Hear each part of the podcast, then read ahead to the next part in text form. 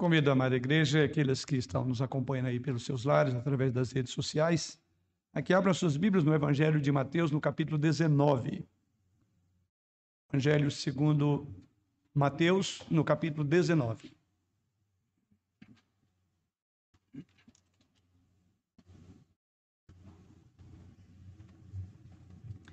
Vamos proceder à leitura dos versos 1 ao verso de número 12 do Evangelho segundo Mateus, no capítulo 19. Quando assim nos diz o Senhor através da sua palavra. E aconteceu que, concluindo Jesus estas palavras, deixou a Galileia e foi para o território da Judéia, além do Jordão.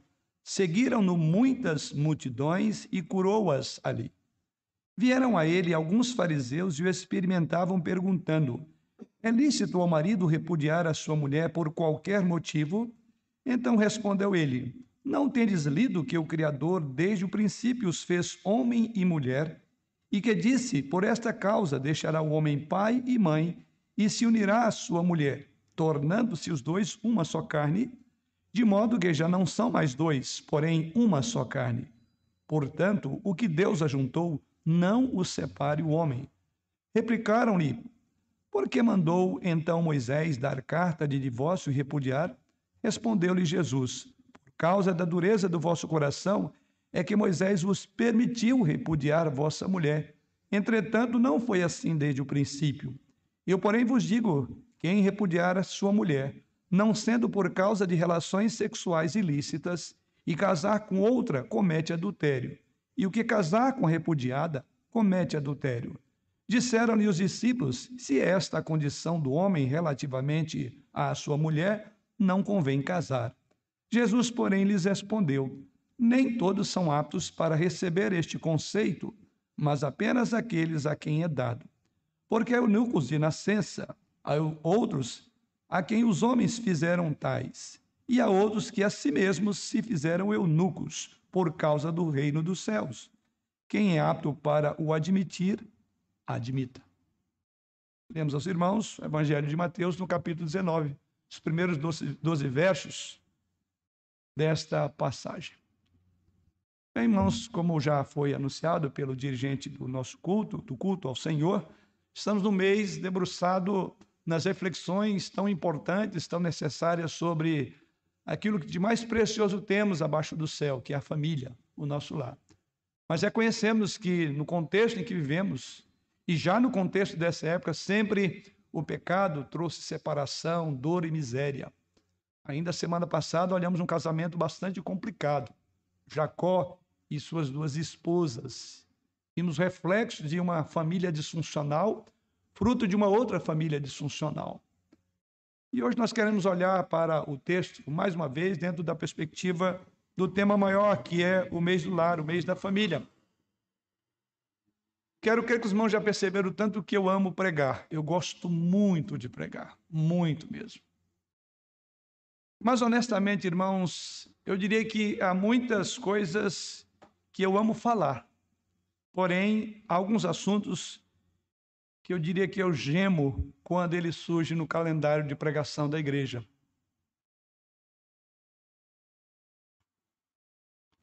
Eu gemo não porque tenho não tenho nada a dizer sobre esses assuntos, mas porque eu quero crer que há certos assuntos sobre os quais todos tenham uma opinião. Eu gemo porque há certos assuntos que suscitam fortes e profundas emoções, mexem conosco. Eu gemo porque há certos assuntos profundamente pessoais. Falar sobre divórcio, que é o assunto que está aqui no nosso texto, é carregado, queridos, sabe? porque ele combina tudo o que acabei de dizer, tudo o que acabei de mencionar. Todo mundo tem uma opinião, frequentemente existem emoções muito fortes ligadas à, à dor da separação, e este é um assunto profundamente pessoal.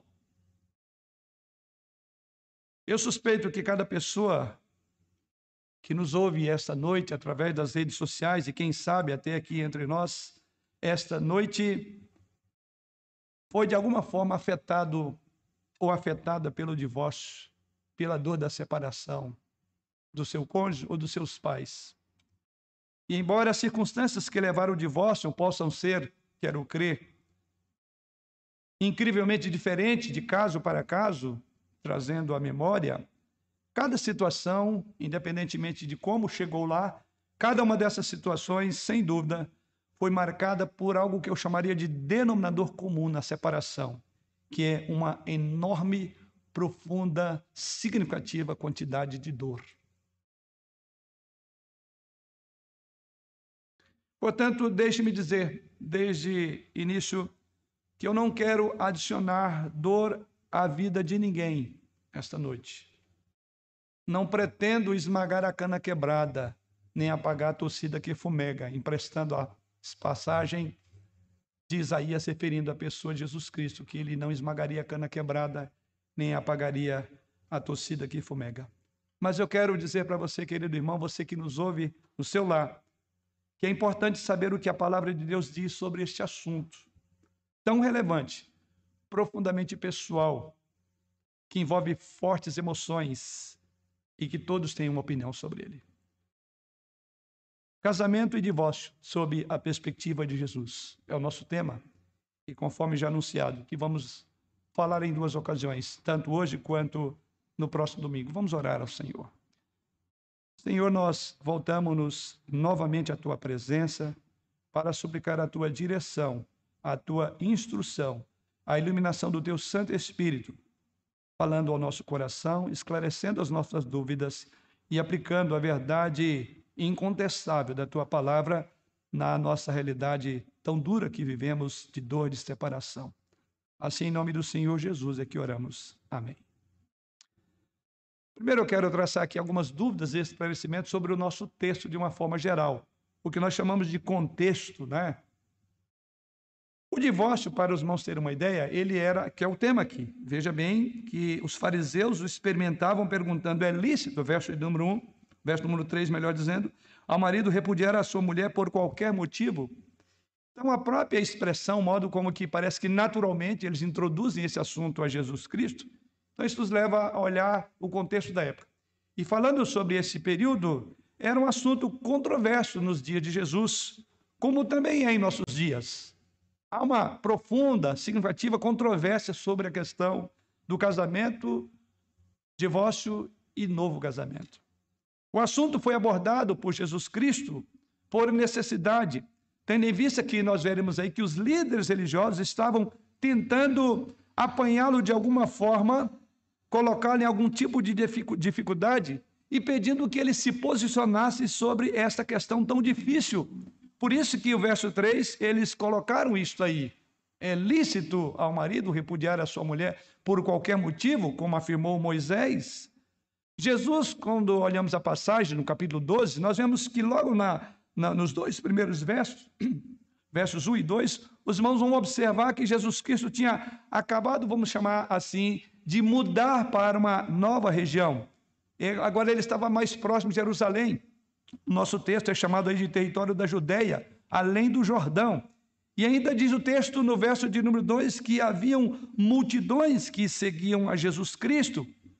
E é dentro desse contexto em que ele está chegando, está se aproximando mais de Jerusalém, onde haverá a consumação da sua obra, a sua morte, é dentro desse contexto em que ele aproxima e há uma grande multidão, como era comum multidões seguirem Jesus Cristo, por, pelos mais variados motivos, como ele próprio, numa ocasião, disse: Vocês vêm a mim não é por causa da palavra que eu vos falo, mas por causa da comida que vos alimenta.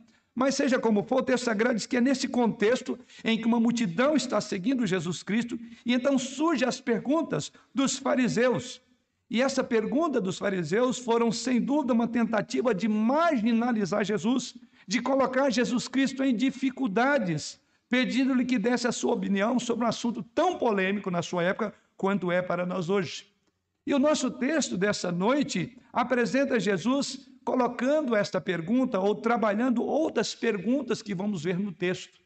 E assim, olhamos para o texto sagrado, e os, os judeus, os fariseus, lançaram perguntas desafiadoras. E a partir da pergunta desses homens, é que Jesus Cristo vai expor sobre alguns pontos importantes sobre casamento e divórcio. A primeira pergunta que vemos aí é no versículo 3. A pergunta é: é lícito ao marido repudiar a sua mulher por qualquer motivo? A segunda pergunta nós a encontramos no verso 7, quando diz: Por que mandou então Moisés dar carta de divórcio e repudiar?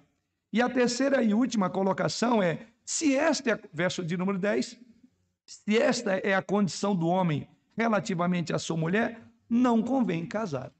Então, observe que desta passagem nós temos aqui três perguntas, ou duas perguntas mais propriamente dito, e uma colocação a partir das duas primeiras perguntas, ou da resposta que Jesus dá a essas perguntas. Os discípulos então chegaram a uma conclusão, na visão deles, então, não vale a pena casar se essa é a realidade do casamento.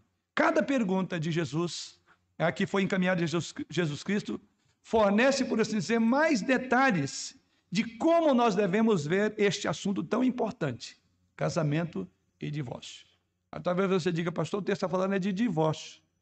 Pois bem, e eu quero começar exatamente com essa primeira pergunta. É lícito o divórcio e por qual motivo? Essa é a primeira pergunta que vamos debruçar os nossos olhos sobre o texto e sobre as escrituras para enxergar. Mas temos muito a aprender com essa primeira pergunta, razão pela qual a nossa meditação vai ser baseada só nela. E as duas outras haveremos de pensar nelas na semana que vem. Então, o texto sagrado diz aí que eles perguntaram: é lícito o divórcio por qualquer motivo? A pergunta feita a Jesus Cristo, certamente uma pergunta capciosa, uma pergunta traiçoeira, como dissemos, eles não tinham intenção de aprender do assunto. Eles já tinham uma posição definida sobre o assunto. Na verdade, o que eles queriam era colocar Jesus Cristo em dificuldade, ou até, quem sabe, é, justificar a posição que eles já tinham, expressaram aqui com essa pergunta. E o texto sagrado, então, irmãos, diz que Jesus, que os fariseus vêm a Jesus Cristo com a intenção de testá-lo ou prendê-lo, pedindo-lhe que compartilhasse a sua opinião sobre o divórcio. E por que, que eu estou usando essa expressão? Porque, embora ela não esteja no texto, foi traduzida de uma outra forma. A palavra aí é traduzida no versículo 3 como experimentar. Veja o verso de número 3. Vieram a eles a ele alguns fariseus e o experimentavam. Curiosamente, procuramos analisar na estrutura básica da língua aqui, e essa palavra ela é traduzida, se você depois quiser procurar, você verá que ela é traduzida lá em Mateus, em Marcos, melhor, capítulo 1, versículo 13, Lucas, capítulo 4, versículo 2, ambos os textos falam da tentação de Jesus Cristo, em Gálatas, capítulo 6, versículo 1. E essa palavra ela é traduzida no outro texto, nessas passagens, como tentação. Então vieram a Jesus para experimentar. Pois bem, a mesma palavra usada para Satanás quando tentou Jesus. Então a própria palavra já nos indica qual era o propósito. Eles estavam tentando Jesus da mesma forma como o diabo tentou e queria que Jesus Cristo se comprometesse a ouvir a sua voz, pedindo que é, lançasse do penhasco, que transformasse aquelas pedras em pães. Então é exatamente a palavra. Esta então é mais uma tentativa de afastar, por assim dizer, aquela multidão que seguia Jesus Cristo. Essa era uma, uma maneira de tornar Jesus Cristo mais controverso em relação ao contexto da época. Então a pergunta deles foi direta: é legal divorciar-se da esposa por qualquer motivo? Então foi tanto direta como capciosa, tendo em vista que eles queriam tentar a Jesus Cristo, que no nosso texto é usada a palavra experimentar, versículo de número 3.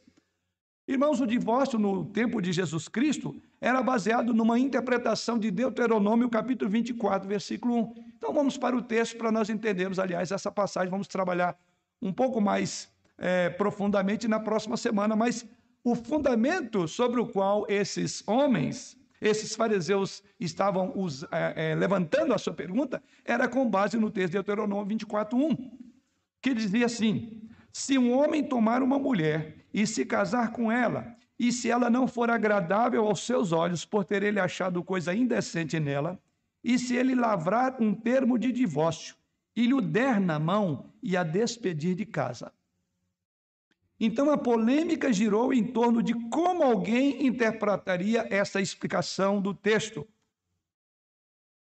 E o texto é esse texto que eles tinham em mente, porque eles citam. Então é exatamente o texto de Deuteronômio. E a polêmica girava exatamente em torno disso, né? É possível, pode-se despedir uma esposa porque, diz o texto, por ter ele achado coisa indecente nela. E aqui vale ressaltar que havia, na época de Jesus Cristo, visões, duas visões. Na verdade, eram três, mas eu vou me firmar em duas delas, porque eram as mais preponderantes, a que dominavam a discussão sobre o divórcio. Então, haviam duas visões bem conhecidas, representadas por dois rabinos, ou chamamos também de escolas de pensamento.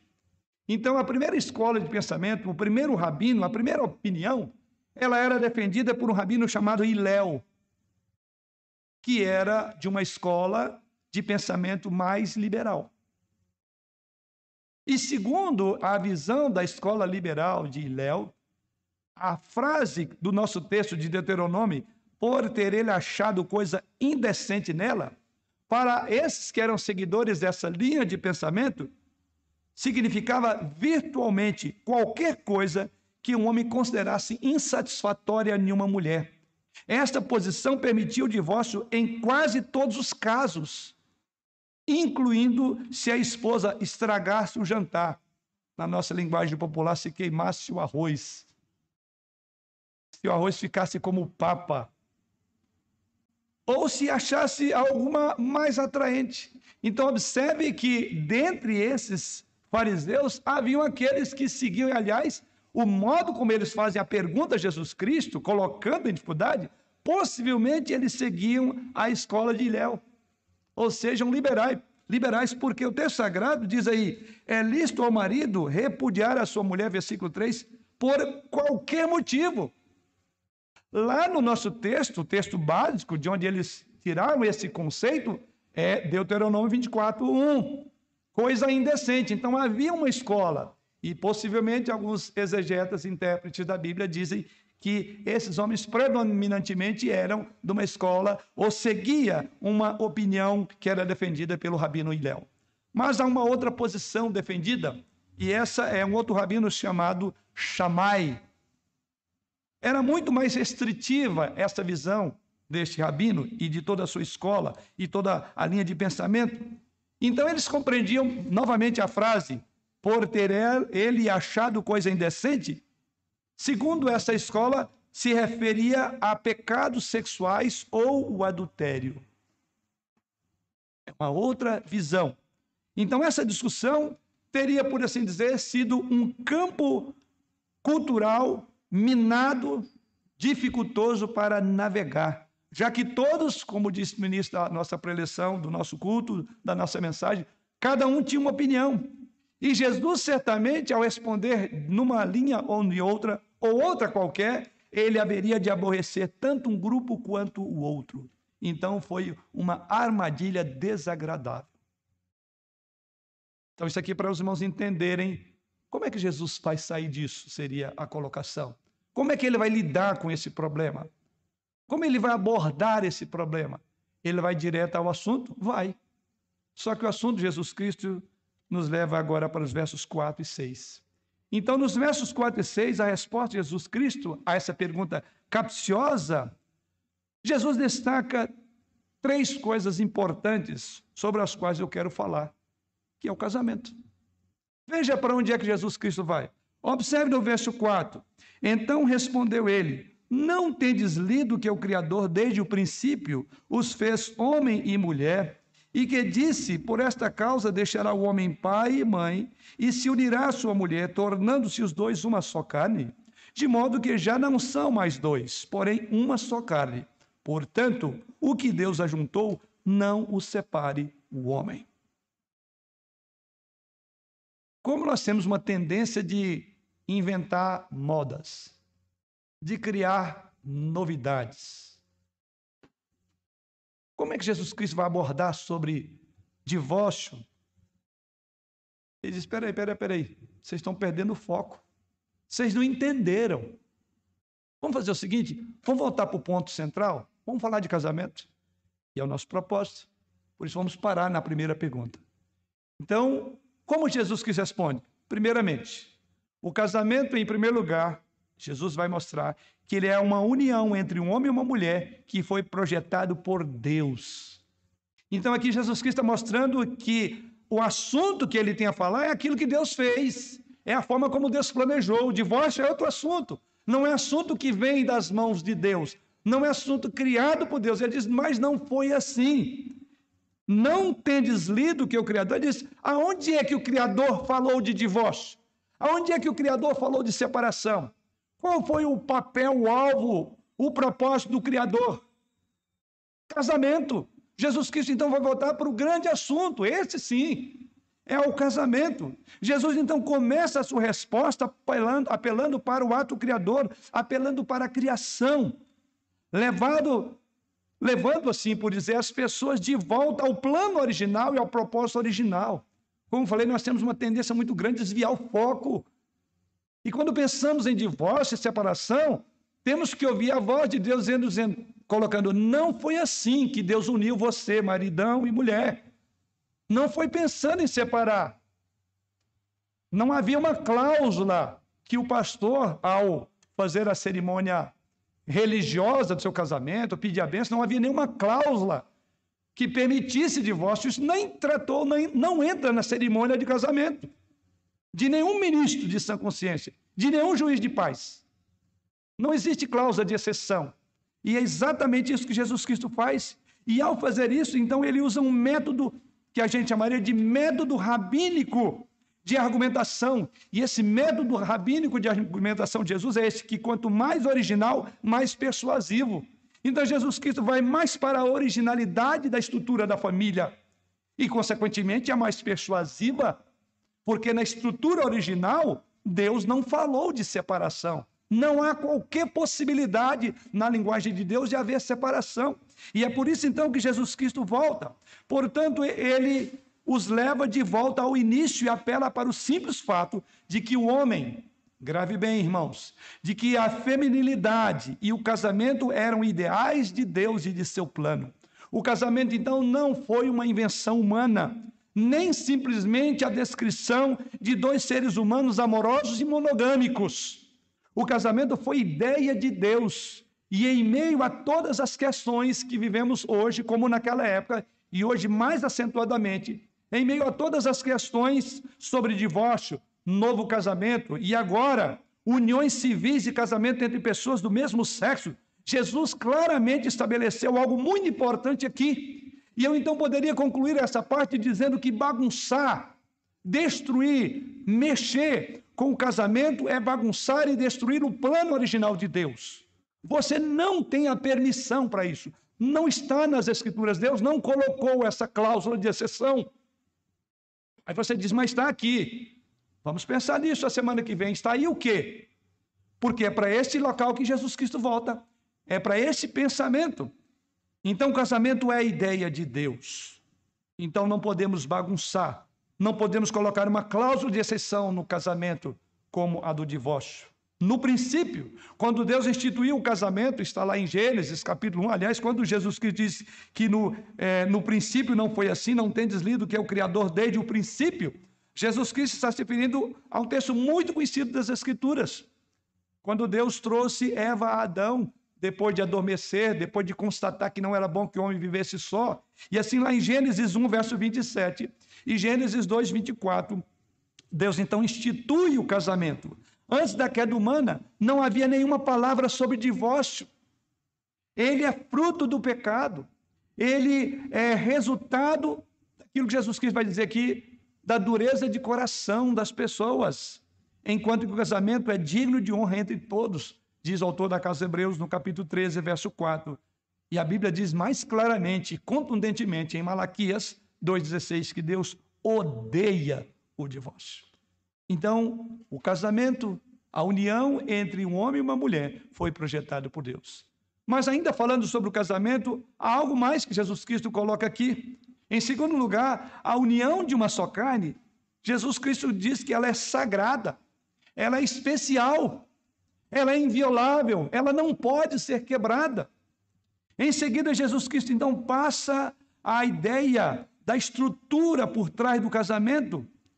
E eu coloco aqui que Jesus Cristo ele passou da ideia institucional do casamento que nós vimos, ou seja, foi instituído por Deus, estabelecido por Deus, para o que eu chamarei de realidade metafísica do casamento. Então há uma, institu uma instituição, uma estrutura, mas também há uma visão metafísica, há uma realidade que transcende a própria instituição do casamento. E aonde é que nós vemos isso? Quando lá em Gênesis capítulo 2, verso 24, e aliás Jesus Cristo faz menção disso aqui, veja o que ele diz lá no verso de número 5: Por esta causa deixará o homem pai e mãe, e se unirá à sua mulher, tornando-se os dois uma só carne. Há uma realidade metafísica por trás da união entre um homem e uma mulher. Além da instituição do casamento que já foi estabelecida por Deus, dentro dela há algo de mistério.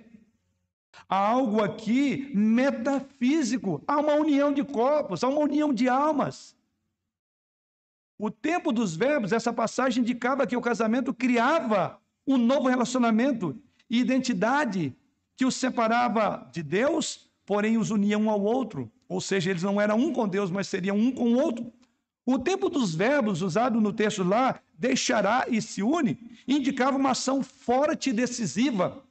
Não teremos tempo para trabalhar. Mas quando Deus diz deixará o homem e se unirá, esses dois verbos e o modo como eles foram colocados, a ideia é uma ação, uma decisão, uma ação forte e definitiva, não havendo volta, deixará, pois, e se unirá. Mas é o uso da frase mais à frente que eu quero trabalhar um pouco mais. Quando Deus diz: Deixará o homem pai e mãe e se unirá à sua mulher, tornando-se os dois uma só carne. Aí está a realidade metafísica do casamento, que se opõe certamente à separação. Porque na própria estruturação do lar, na própria estruturação de um casal, de uma família, há um aspecto metafísico. Então, essa expressão, uma só carne, é, realmente destaca, é o conceito que capta daquilo que eu quero chamar de realidade metafísica. E observe que Jesus Cristo destacou aqui que algo realmente especial, algo divinamente planejado acontece na união de duas pessoas, de um homem e uma mulher, quando eles se unem em laços matrimoniais. Existe algo mais do que a instituição do casamento. Algo mais do que atividade sexual que é propiciada por esta união. A união de um homem e uma mulher é tão profunda que a união cria uma terceira realidade no mundo, o casamento em uma só carne. E essa união é sagrada. Ela é especial. Na verdade, é tão especial que o apóstolo Paulo, falando sobre perversões da sexualidade, escrevendo a sua primeira carta aos Coríntios, lá no capítulo 6, versos 15 a 20, Paulo repreende as pessoas por causa da maneira tão frouxa e imoral como eles avaliavam a sexualidade. A frouxa moral dos coríntios fez com que Paulo advertisse sobre esta questão, dizendo-lhes que aquela atividade sexual fora do plano de Deus, e nesse caso lá, o caso da união com prostitutas cultuais. Os irmãos depois poderão olhar isso lá. Não se encaixava nessa bela e poderosa realidade que transcende a explicação humana porque ela é metafísica, ou seja, a união de uma só carne. Ela é sagrada e é espiritual.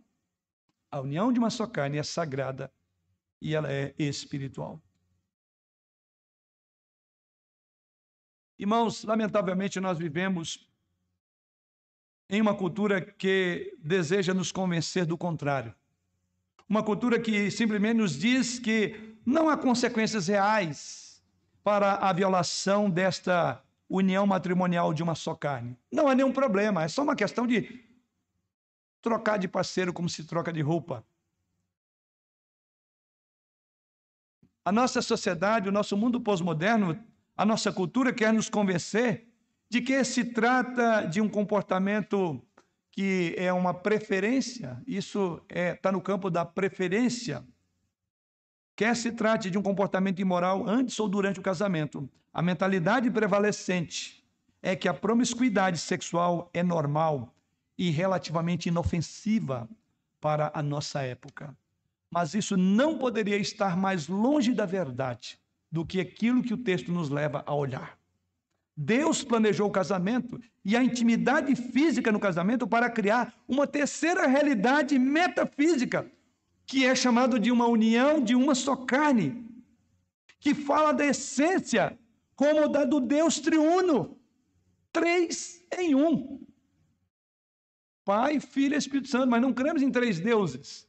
É a mesma ideia. É uma união que transcende aquilo que podemos explicar.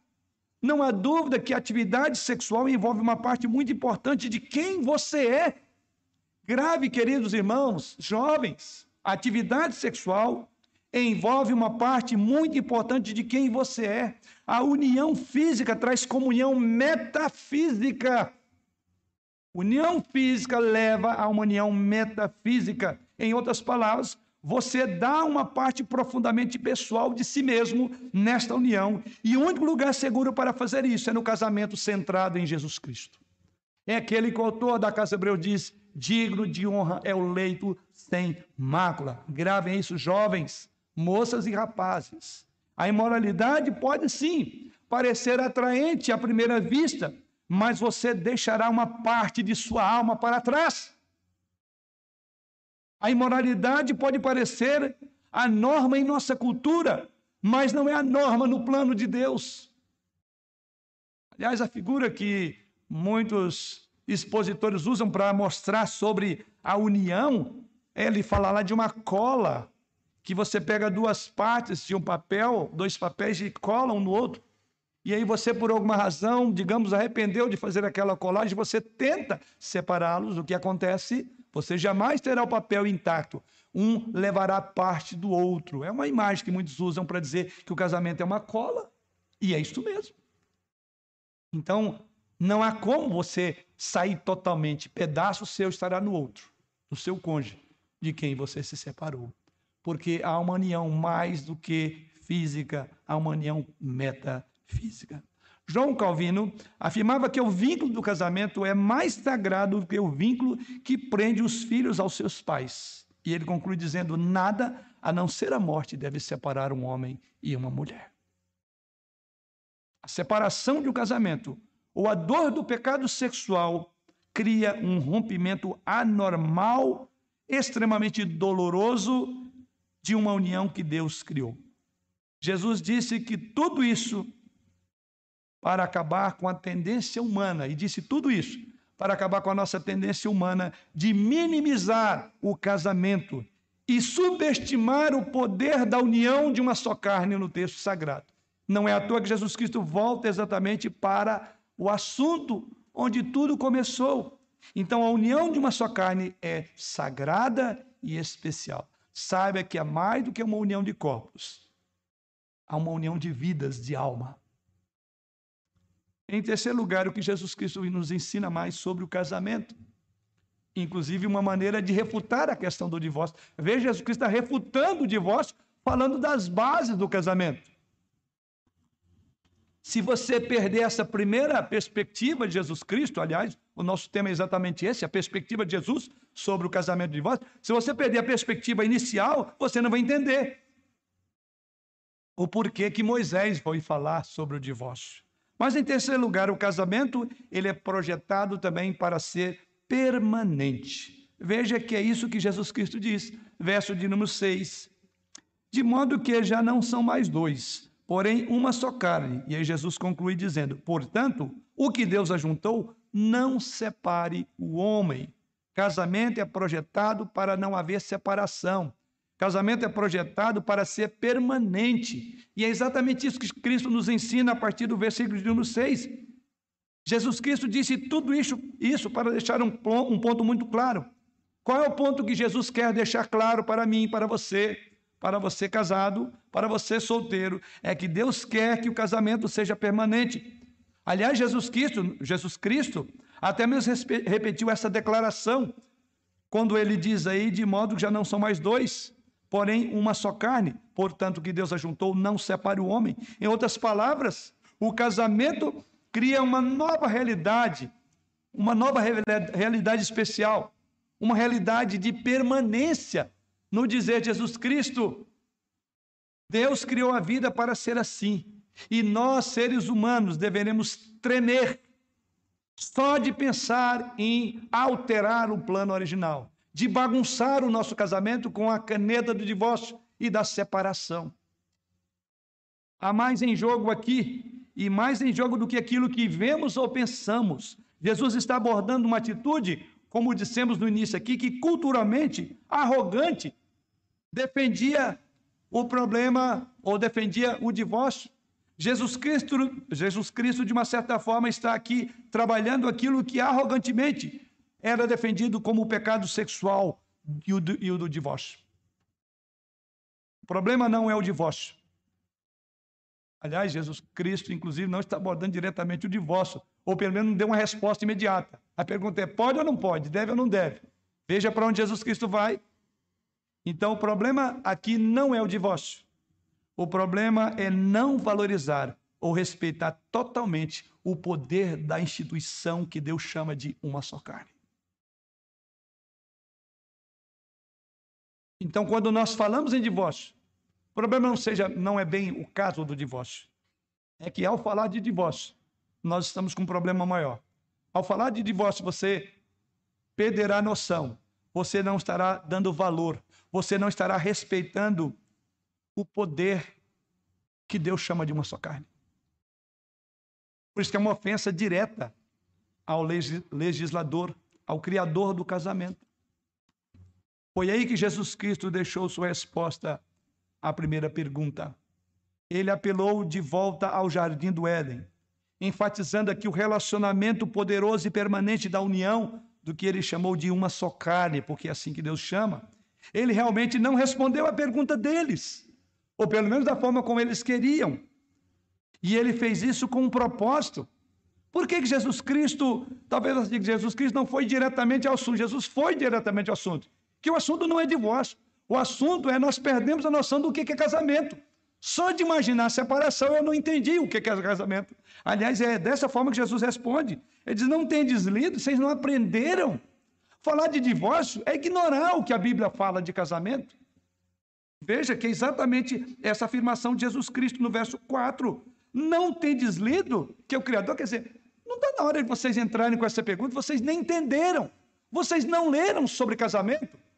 Porque falar uma, do casamento como uma coisa tão trivial que você pode abrir mão, trocar de parceiro, de, de esposo ou esposa, é perder a noção do que é casamento. Voltem para o casamento, pensem no casamento. E ele então queria levar os seus leitores de volta às questões mais fundamentais do que realmente o que estava em jogo ali, porque pode se tornar muito fácil aceitar certas coisas porque são culturalmente tão comuns. Jesus nos leva de volta ao desígnio, Jesus nos leva de volta ao propósito original de Deus, porque se não formos cuidadosos, passaremos mais tempo falando sobre as possíveis razões para um divórcio, em vez de pensar sobre a beleza do que Deus pretendia que essa união de uma só carne fosse. Essa é a grande verdade. Nós gastamos muito mais tempo tentando achar cláusulas de exceção. Com todo respeito a todos os advogados, eu sei que eles sempre estão procura no que, que eu posso defender o meu cliente a partir de um dado está na lei. A lei maior está dada. Então, não devemos olhar para esses pormenores. Devemos pensar, porque é assim que Jesus Cristo, nos, Jesus Cristo nos faz olhar. Falar de divórcio é primeiro você precisa ter uma aula de casamento. Você precisa entender para que, que Deus uniu você e a sua esposa. Então, quem está falando de divórcio não entendeu o casamento ainda. Porque se entendesse, o divórcio não entra no assunto, não faz parte da pauta. Ele destacou então a beleza, o mistério e a permanência da união matrimonial. Essas três coisas vimos essa noite. Ao falar de divórcio, Jesus então decide falar da beleza do mistério e a permanência da união matrimonial. Daquilo que ele chama de uma só carne. Contudo, os fariseus não ficaram satisfeitos. Eles pressionam Jesus novamente. E assim eles vêm com outra pergunta. Mas isso será objeto da nossa reflexão na próxima semana. E Jesus Cristo tem muito mais a nos ensinar. Agora, sobre o que eles levantaram os olhos, estavam curiosos de saber, ou dedicavam-se mais tempo no divórcio, quando Jesus Cristo passou a maior parte do tempo expondo casamento. Então, irmãos, sabemos que o casamento deve ser para toda a vida. É uma união permanente. No projeto de Deus, o casamento é indissolúvel. O divórcio é uma conspiração contra Deus, contra o cônjuge, contra o plano melhor de Deus para a sua vida. O divórcio é um atentado contra a família. Quem mais sofre com ele são os filhos. As consequências amargas do divórcio atravessam gerações. Esta tem sido uma constatação nos vários casos que observamos de divórcio. O casamento é indissolúvel porque, no dizer de Jesus Cristo, foi Deus quem instituiu, foi Deus quem o ordenou. Porém, o casamento tem sido cada vez mais ultrajado, lamentavelmente, em nossos dias. Nenhum ser humano tem competência, nenhum ser humano tem autoridade para desfazer o que Deus fez. Mesmo um juiz de paz, grave bem isso, mesmo um juiz, ou que um juiz labre uma certidão de divórcio, mesmo que um juiz declare uma pessoa livre dos vínculos do casamento, aos olhos de Deus, essa relação não é desfeita. Grave bem. Você vai aprender um pouco sobre isso na semana que vem. E onde é que está aí no texto? O texto sagrado diz, verso de número 9: Eu, porém, vos digo: quem repudiar a sua mulher, não sendo por causa de relações sexuais ilícitas, e casar com outra comete adultério. E o que casar com a repudiada comete adultério. É um vínculo, é uma só carne, não vai rasgar. O juiz não consegue fazer isso diante de Deus, diz o texto sagrado, está vinculado. Mas esse será objeto da próxima semana. Então, Deus uniu, e é por Jesus Cristo daquilo que Deus uniu, não separe o homem. Verso de número 6. É a afirmação de Jesus Cristo. Então, o casamento deve ser para toda a vida. O casamento deve ser mantido diante dos olhos do Criador, daquele que foi a nossa testemunha, mesmo que pensemos que a melhor saída seja o divórcio. O casamento é aliança entre um homem e uma mulher, e Deus é a testemunha dessa aliança. Essa afirmação que Deus faz através de Malaquias 2, verso 14. Deus é testemunha de uma aliança. E assim como Deus é o Deus que não quebra aliança, os seus filhos não podem quebrar as suas alianças. O adultério, sim, ele é a quebra da aliança conjugal. Está aí no texto sagrado. O divórcio é a quebra do nono mandamento. São, são coisas diferentes. O divórcio, o adultério é a quebra da aliança. Já o divórcio é a quebra, quebra do nono mandamento da lei de Deus, ou seja, um falso testemunho. Você jurou, deu um testemunho falso, você mentiu para a pessoa, você mentiu para os convidados, você mentiu para os padrinhos, para os padrinhos, para as damas, você mentiu para o pastor, você mentiu para Deus. É quebra do mandamento, é falso testemunho. É um juramento feito na presença de Deus e que você rasgou, simplesmente. Algumas pessoas tentam justificar o divórcio afirmando que não foi Deus quem os uniu. Aliás, essa é uma linguagem muito comum. Ah, pastor, acho que meu casamento não foi feito por Deus. Ou até aqueles que dizem: olha, eu não, não casei na igreja. Primeiro, queridos, gravem que a igreja não casa ninguém. A igreja pede a bênção para o casamento já instituído. Aliás, nenhum ministro de sã consciência haverá de prosseguir numa cerimônia que a gente chama de bênção para o lar, num culto de gratidão, sem que antes ele esteja assegurado de que o casal está já casado. Aliás, o manual de culto, que reza, o manual é, de, de, de, da igreja, ele reza exatamente isso. A primeira coisa que o pastor deve procurar saber isso. E, aliás, muitos pastores introduzem a cerimônia assim: já que tendes estáis casado perante o magistrado civil e vindes para pedir a bênção e a aprovação de Deus da igreja. Assim começa. Já que tem isso, não pode. Então, aqueles que não, eu não fiz o meu casamento na igreja. Igreja não casa ninguém, exceto se o ministro oficiante ele estiver fazendo o chamado casamento civil religioso com efeito civil, que ele vai passar a ser o juiz de paz, inclusive começa com aquela leitura da ata que seria lida lá. Alguns casais procuram fazer isso para facilitar, não usar duas, gastar roupa lá com cerimônia lá no cartório e praticidade. Aí sim. Mas mesmo assim, depois que ele termina o papel de juiz de paz, ele agora vai pedir a benção. Mas é pré-requisito. Então não pense, não ache que ah, eu não fui abençoada na igreja. Querido, o casamento é uma aliança independentemente de como é. O divórcio é a quebra. Então, aqueles que dizem ou tentam justificar o divórcio afirmando que não foi Deus quem uniu o casamento, é importante enfatizar que, mesmo que um casal não tenha buscado a orientação de Deus para o seu casamento, uma vez firmada a aliança, Deus ratifica. Josué 9, 1 e 27. Deus ratificou. E é por isso que ele diz que não podemos ser infiéis com a mulher da nossa juventude. Para concluir, irmãos, sabemos, irmãos, que não existem famílias fortes sem casamentos bem estruturados. É impossível. Essa é a razão por que temos nos preocupado, temos tratado de assuntos tão delicados, como falei no início, que faz parte da agenda de pregação nossa aqui na igreja ao longo dos anos, para entendendo que não teremos igrejas fortes sem casamentos fortes. Não teremos famílias bem estruturadas sem casamentos bem estruturados. Não existem igrejas saudáveis sem famílias fortes. Não existe sociedade bem estruturada onde as famílias que a compõem estejam desintegrando-se. Então vale a pena pensar no nosso lar, vale a pena pensar no nosso casamento.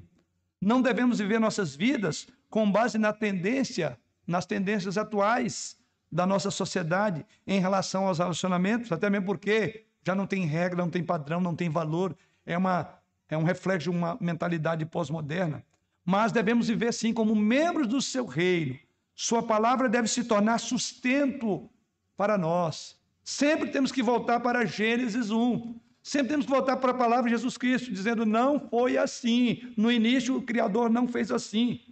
Então, quando a TV, quando a internet enfatizam o quão descartável é o casamento, quando aqueles que chamamos nossos heróis do esporte são imorais, ou quando estão apaixonados e a paixão é a lei dos relacionamentos do mundo aí fora, nós no reino do Senhor devemos fazer ouvidos moucos. Nós devemos ouvir Jesus Cristo, como ouvimos nessa noite. Não fomos chamados para imitar o mundo, irmãos mas para ser um referencial de Deus para o mundo. O seu casamento, ele deve espelhar a relação de Deus com a igreja. E assim como Deus não se separa da igreja, da sua noiva, você não deve se separar do seu cônjuge. Lembre que nós estamos, de alguma forma, revelando o propósito de Deus através do nosso casamento.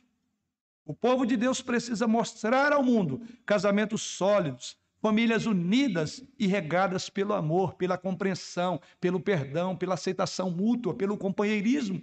É o que mais precisamos. Se, como igreja, se, como família, não fizermos isso, a que ponto chegaremos? Não teremos mais noção do que é família. Essa é a dura e triste realidade. Nenhum sucesso compensa o fracasso de um casamento e de uma família. Deus quer que a família permaneça unida. Ao passo que Satanás procura dividi-la, separar os casais, deixar as crianças para trás, muitas vezes no abandono ou entregues a terceiros, ou para não dizer a miséria, a desgraça, a morte que está abatendo as crianças. Preponderantemente, a destruição dos filhos, a morte de nenéns, de crianças, estamos vendo aí, tem como base, tem como fundação por trás casamentos dissolvidos. Observe isso. Você quer isso para o seu filho? Veja. Veja as estatísticas. É exatamente onde Satanás quer chegar a destruição da raça humana, acabar com as crianças. E os irmãos sabem onde isso tem levado. Os desejos egoístas de pessoas que separam chegam ao ponto dela ser capaz de matar o próprio filho para ficar com um companheiro ou com uma companheira. E assim são capazes de dizimar a sua geração em função do ego, em função de que eu quero ser amado ou amada. É o resultado da nossa sociedade. Não vamos seguir os padrões e os valores do mundo. Porém, quando o casal faz o propósito e o cumpre de orar todos os dias por si, por seus filhos, por seu casamento, não há dúvida, querido irmão e irmã, essas brechas vão sendo fechadas. De modo que o adversário não pode ter êxito em seus intentos destruidores do casamento. Além do mais, esse casal pode contar com o segredo daquilo que está lá em Eclesiastes capítulo 4, verso 12, com cordão de três dobras. E, e diz lá o texto: o cordão de três dobras não se rebenta com facilidade. Este cordão, formado pelo esposo, pela esposa e por Jesus Cristo, colocado entre eles, é na verdade inquebrável. Como temos ouvido ao longo desse mês, lares que tenham Cristo como a sua rocha, como seu fundamento. Cristo como modelo do casamento de um marido perfeito. É isso que precisamos. Em vez de gastarmos tempo tentando achar uma brecha para justificar por que, que vamos separar, vamos fazer como Jesus Cristo fez. Não tendes lido que o Criador, desde o princípio, os fez homem e mulher e que os uniu? Pense nisso. Ore para que Deus fortaleça os laços do seu casamento. E a próxima semana, como esses homens não se deram por satisfeitos, fariseus, não a resposta não veio como eles queriam, eles vão prosseguir com outras perguntas, nós vamos seguir os passos deles, até mesmo porque nós diríamos se a primeira argumentação fundamental, que é o casamento, Jesus Cristo já deu. Se você não se convenceu, veja o que Jesus Cristo vai falar agora da carta do divórcio. Mas isso vamos ver a próxima semana. Que o Senhor assim nos abençoe e nos dê lares fortes, famílias fortes no Senhor. Amém.